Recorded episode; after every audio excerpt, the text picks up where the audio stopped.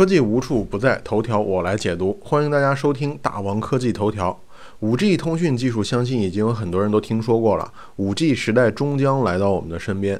就在昨天的 MWC 发布会上，芯片巨头英特尔正式宣布与 NTT Docomo 联手，为2020年的东京奥运会赛事搭建 5G 网络。按照英特尔现在的说法，这届将是全球最大的商用 5G 网络。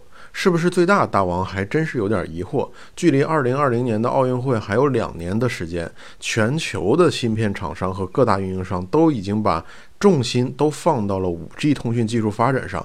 在各大厂商没有表态之前，很难说这当中会不会有更大的商用五 G 网络出现。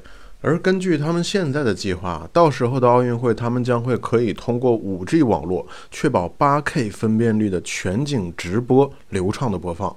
除了全景视频，他们也将会部署大量的航拍器和摄像机在现场进行全方位的拍摄，都可以通过 5G 网络流畅播放。其实 5G 除了速度比 4G 快以外，还有非常多的特性，不知道英特尔会不会在会场上使用？大王近期也在筹备 5G 的话题，敬请期待。在大家争先恐后争抢 5G 大佬的时候，马斯克另辟蹊径，从一个送太空快递的公司变成了移动数据通讯服务商了。在二月二十二日，SpaceX 又用猎鹰九号发射了两颗卫星，一颗叫做 Microsat 二 A，一颗叫做 Microsat 二 B。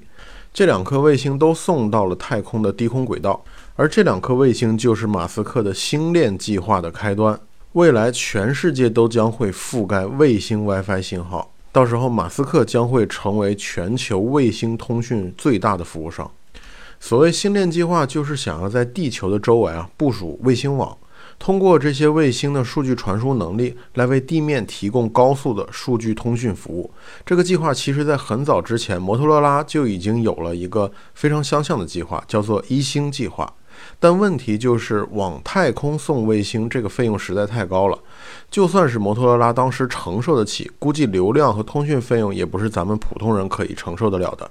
就算到现在，我们卫星通话费用依然很高，而这些费用绝大多数都是用于卫星建设和卫星发射，包括日常维护所需要的费用。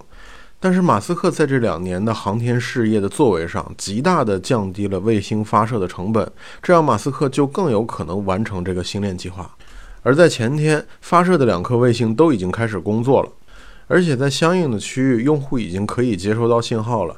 这两个 WiFi 的 ID 就是听听 A 和听听 B，而密码就是 Martians 火星人的意思。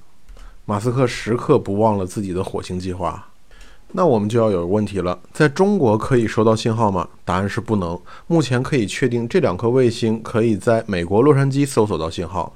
而对于完成部署的终极形态的星链会不会覆盖中国，马斯克表示出了悲观的态度。